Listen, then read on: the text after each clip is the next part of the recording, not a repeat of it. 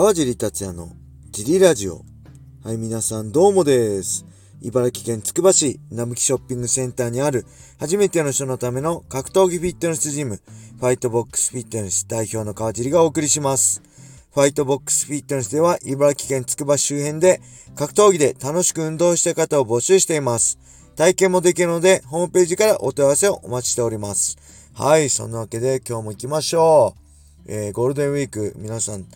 どうお過ごしでしょうか？えー、僕はね、今日はね、ずっと午前中から夜までね、ジムの掃除してましたね。ジムの、えー、男性個室、女性個室だったりね、えー、手洗う洗面所だったり、トイレの、ま、床を、えー、きれいにしたり、えー、他気になるところね、マットの汚れてるとこ拭いたりしてました。えー、あとね、事務所すごい狭い畳1畳分ぐらいしかないんですけど、ちょっとね、ぐちゃぐちゃになってたんで、えー、掃除してました。あの、僕のね、練習着だったりを、えー、こう、棚を買ってきたり、えー、いろいろね、えー、ニトリをね、2往復ぐらいしましたね。ジムに3回行きましたね、今日。1回行って足りないもの棚買いって、あ、もう1個足りないものもう1回ニトリ買いってみたいなね、えー、終始掃除してました。はい。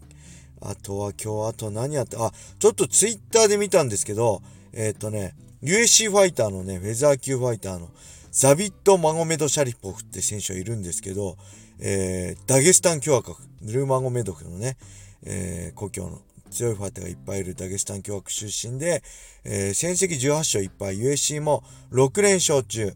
えー、弟はね、ハサン・マゴメド・シャリポフって言って、こちらはベラトールで戦ってるんですけど、そのザビットね、2019年11月以来試合してないんですよね。確かね、ランキング上位まで行ってたんですけど、ずっともう2年以上試合してなくて、コロナ禍になってから試合してないんですよね。どどうしたのかななんて思ってたんですけど、なんかね、医者になるらしくてもう、格闘技は引退するみたいなことがある人の、えー、ツイッターつぶやきで知ったんですけど、まあ本当なんですかね。ちょっとびっくりでしたね。すごい強い選手だったんで。うんあとは何か、あ、えっ、ー、と、朝倉海選手ね、ラスベガスに滞在中の朝倉海選えー、海選手の YouTube でなんかダナ・ホワイトのね、代表と会って、えー、なんかもうね、ダナ・ホワイトもね、もう今すぐにでも契約するよみたいな話になったみたいですね。これ、えー、まあ、どアメリカ人なんでね、その、なんだろう、本当の話なのかどうなのかちょっとわかんないですけど、まあ、ダナのね、代表の右上でっていう弁護士もね、同席して、契約書をね、すぐ用意するみたいになってたみたいですごい楽しみですね。まあ、今すぐね、USC と契約するっていうのは、現実的じゃないかもしれないですけど、えー、まあ、どこかのタイミングでね、USC と契約させてもらえるということでって本人も言ってるんで、もしかしたらね、近々 USC と契約して、USC ファイターの朝倉海が見れるかもしれないですね。うん。雷神の方がね、正直ファイトマネーとかいいかもしれないですけど、まあ、朝倉選手ね、兄弟ともにも、えー、ファイトマネー以外での収入があるんでね、こうやってそういう人はどんどんもう世界で楽しみですね。うん。で、もう一つ、えー、雷神、パフォーマンスインスティュート、ライジンパフォーマンスセンターですね、いわゆる、を作りたいという夢ができたってね。これラスベガスのね、本社に僕が USC で戦ってた頃はなかったんですけど、今あるんですよね、USC パフォーマンスインスティーテュートっていうね、えー、すごい練習、えー、練習場もあったり、選手ね、USC ファイターのそこに来れば、多分宿泊施設もあるのかな。えー、で、弁当もね、原料食も用意されてたり、えー、美月さんとかね、あの、USC ファイターのね、あのー、うん、今行ったりしてますよね。えー、で、整体とかね、サウナとかジャグジーも用意されてて、えー、ドーピングに引っかかんないね、えー、サプリメントも、え、取り放題らしいですね。はい。えー、で、これね、中国にもあるんですよね。中国の上海にもね、USC パフォーマンスセンターができたって話なんで、えー、これのね、雷神版を作りたいとのことだったんですけど、ぜひ実現してほしいですね。いろんな人、一人じゃ難しいかと思うんですけど、朝倉兄弟ぐらいね、あの、知名度っていろんな人を巻き込める存在って日本でなかなかないと思うんでね、えー、すごい夢のある話だなと思って楽しみですね。えー、あ、あとすいません、宣 伝、宣伝。今日ね、5月3日、えー、14時からね、えー、堀口教授選手のファンイベント、UNEXT 主催でやります。で、僕もそこでね、対談、クロストークっていう形で参加させていただきます。ファンの Q&A とかね、いろんな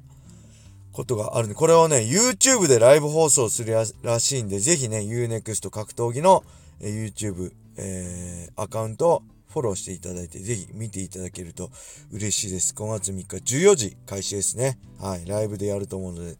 よろしくお願いします。はい。あとは、レター行きましょう。久しぶりですね。えー、川尻さんこんばんは。DJ サマーです。最近はレター読まれてないですが、構わずボンボンレター書きます。ボンボンですね。ありがとうございます。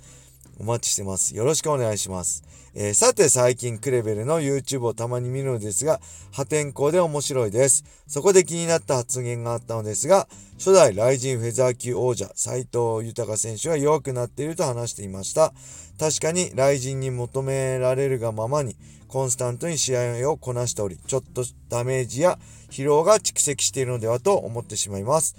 一方、現フェザー級王者牛木選手はライジン王者になっても、ディープフェザー級の防衛戦もこなし、えーえー、先日の斎藤豊戦も完勝と、ますます強くなっていると感じます。試合をこなす時期、休む時期について川地さんの考えをお聞かせください。オファー、オファー来ているのに断るのは難しいですよね。はい、ありがとうございます。これはね、まあ、確かにね、ダメージは溜まってるかなと思うけど、これ別に雷神のせいだと思わないですね。雷神は、えオファーね、しただけなんで、それを受けるのもね、断るのも、斉藤選手次第だし、えー、っとね、これ選手は受けちゃいますね、ぶっちゃけ。僕もど、僕は全部、ほとんど断ったことないです。えー、一回、正人戦の後のね、9月の来陣で、えー、7月に正人戦やって、9月のね、その後の来陣で、エディ・アルバルスとやれって言われたんで、それはさすがに無理だって断って、メルカ・バラクーダになりましたけどね。はい。それ以外基本ないですね。で、そうやって、どんどんね、受けても、この交渉はするべきですね。今ちょっとこういう厳しいんで、ストライカーじゃない選手でどうでしょうかとかね。その辺はまあ、選手とマネージメントの腕の見せどころだと思うし、選手はフォア来た。これ、まあ、生活してるんでね、このファイトマネーとかね、戦うことで。なんで、断るべきではないと僕も思うけど、しっかりその辺は自分で考えて、ファイトスタイルもね、僕も前言ったけど、エリ、エディ・アルバレスにぶっ飛ばされて、このままこの戦い方したらね、廃人になっちゃうと思ってファイトスタイルを変えたんで、その辺選手もね、しっかり考えるべきだと思うし、ただオファーはね、僕は断るべきじゃないです。僕も全部受けてきましたね。この、オファーが来るうちが花なんで、えー、やっぱ一番脂が乗ってるね、30半ば時期だと思うんで、この辺は、えどんどん受けるべきだと思います。はい、断っててね、えー、出たらどんどんチャンスなくすんでね、そういう意味では斉藤選手素晴らしいと思うし、ただ戦い方だったり対戦相手だったりをしっかり考えて、えー、選択するべきなのかなと思いますね。はいはい、何でもこなしたら、えー、使い勝手のいい選手でね、終わっちゃうんで、その辺もったいないですね。斉藤選手はそうって言ってるわけではないですけどね。で、僕の場合ね、えー、まあ、幸か不幸か、まあ、不幸の方が大きいんですけど、網膜剥離でね、3回長期離脱してるのだったり、えー、まあ、雷神でなかなかね、あ、雷神じゃない、ごめんなさい。ドリームがね、なかなか軌道に乗んなくて、えー、なかなか試合が開催されない時期が30代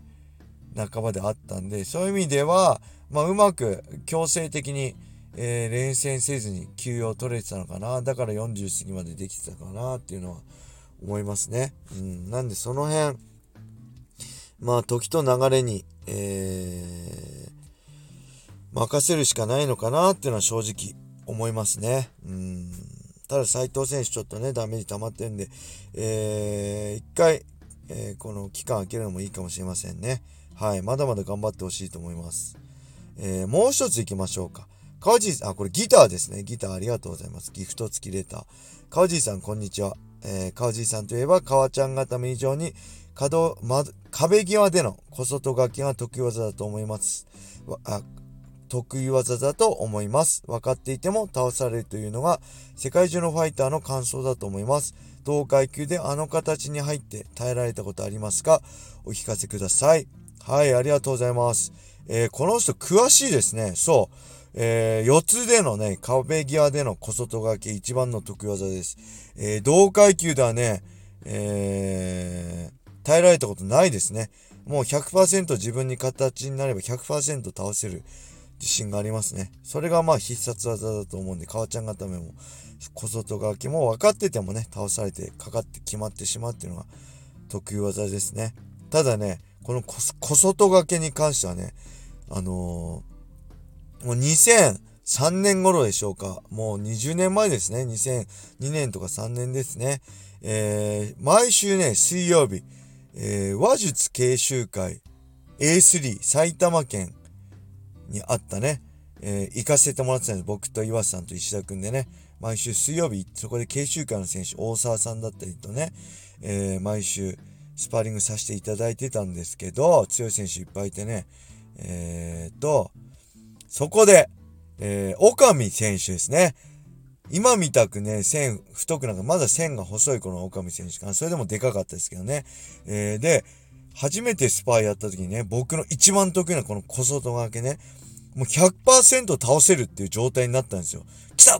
ハマったってなった時、もう今まで岡見選手だけですね、もう100%たこのこの状態いけるってなったとこから、あのね、いとも簡単にぺしゃんこに逆に倒されました。よっこいしょみたいな感じでね、逆に返されてね、どぎも抜かれましたね。確かに体格差あるし、あ、体格差あったしね、大きいんですけど、マジで、それでも自分の形になれば大概の選手、ほぼね、全部、全員の選手倒せてきた時技だったんですよ。それ、いとも簡単に、あの、やられてたんで、なんだこれ。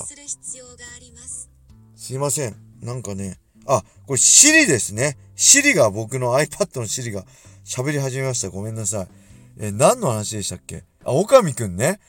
あのー、小外掛けでね、もう100%の状態からいとも簡単に返されてぺしゃんこにテイクダウンされたんで、びっくりしましたね。ね、その後のね、そのまあ2002年、2002年、2003年頃のその後の活躍は皆さんもね、ご存知だと思うんで、えー、ね、その辺は言わないですけど、まあ、さすがだなと思いました。恐ろしいな。それは恐ろしいな、この選手だと思いましたね。はい。そんな感じでしょうか。えー、ちょっとね、シリの横やりが入っちゃいましたけど、今日も無事、えー、フリートークとレターで終わりました。ぜひね、レターも引き続きお待ちしております。はい。それでは今日はこれで終わりにしたいと思います。皆様、良い一日を。またねー。